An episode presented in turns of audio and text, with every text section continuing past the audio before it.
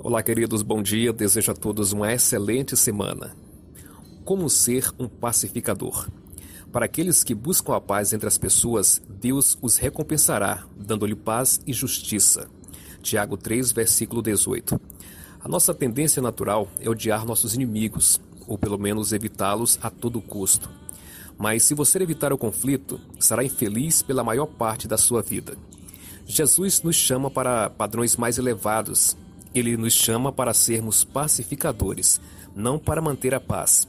Há uma grande diferença. Os pacifistas evitam conflito e fingem que ele não existe, mas os pacificadores resolvem conflitos e reconciliam relacionamentos. Quando você planta uma semente, sempre obtém mais daquilo que você plantou. Se você plantar uma semente de maçã, terá como recompensa uma árvore inteira cheia de maçãs. É a lei da semeadura e da colheita.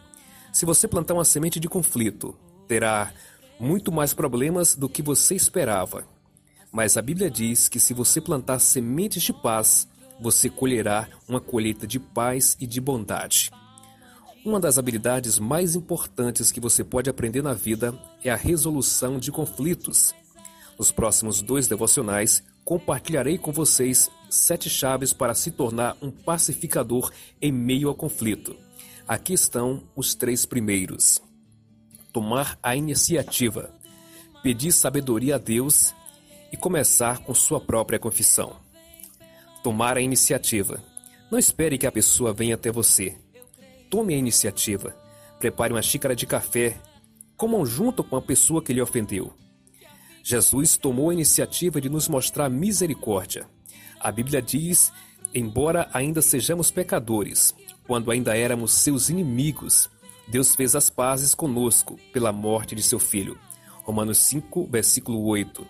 Jesus não esperava que pedíssemos desculpas. Ele nunca esperou que nos sentíssemos mal por causa de nosso comportamento. Jesus tomou a iniciativa e quer que façamos o mesmo. 2. Peça sabedoria a Deus.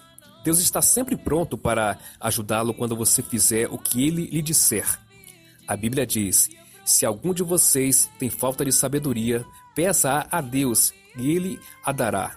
Deus é generoso e nos dá tudo com prazer. Tiago versículo 1, Tiago capítulo 1, versículo 5.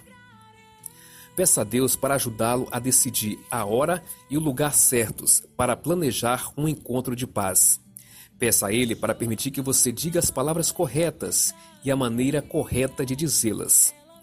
A Bíblia diz: as palavras faladas no tempo são como maçãs de ouro enfeitadas com prata. Provérbios 25, versículo 11. 3. Comece com sua própria confissão. Não comece com um monte de acusações. Não comece com as maneiras com que você foi ferido. Comece com o que é culpa sua.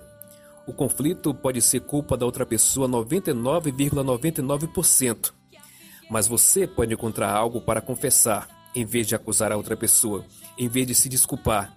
Comece com seus próprios erros, mesmo que você tenha, mesmo que tenha sido apenas uma resposta ruim. Mas comece com o que você fez de errado.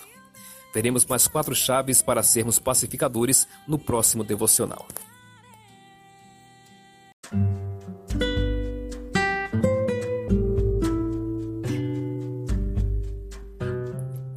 Queridos, bom dia, bem-vindos ao nosso devocional.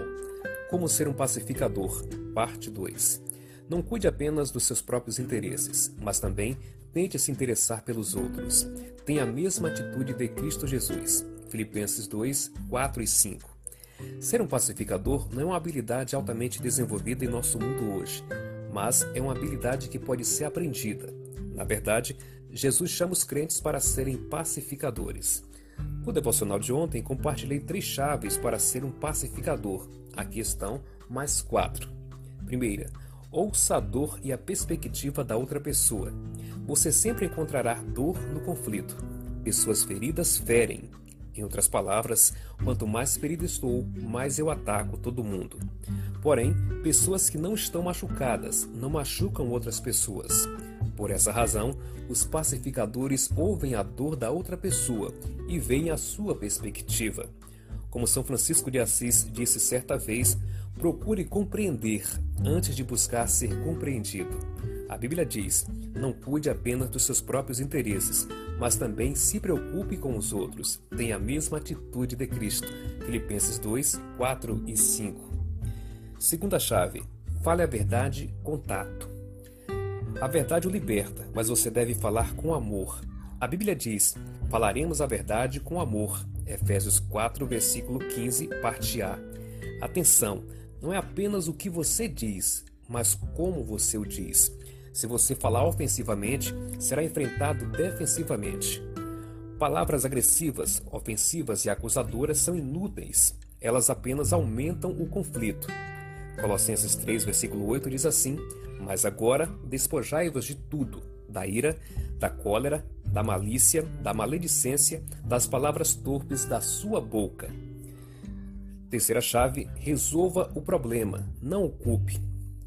Precisamos aprender a atacar o problema, não uns aos outros. O jogo de culpar é uma perda de tempo. Cada vez que você se ocupa tentando resolver o problema da culpa, você perde energia e não resolve o problema. Quarta chave: concentre-se na reconciliação e não na resolução. Reconciliação significa restaurar o relacionamento. Isso significa que você não se apega a nenhuma ferida, você faz as pazes. Por outro lado, resolução significa que você resolve todos os mal-entendidos. Isso não vai acontecer. Todos somos diferentes, não vamos concordar em tudo.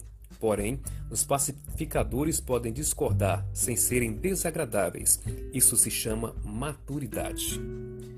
Nosso mundo está cheio de conflitos. Nossa civilização não é mais civilizada. Como consequência, temos relacionamentos rompidos, vidas destruídas e corações feridos. Bom, o meu desafio para você é que se comprometa a ser um agente de reconciliação em um mundo cheio de conflitos. Pense nisso. Que conflitos em sua vida você está disposto a enfrentar e se tornar um pacificador? Obrigado pela sua atenção.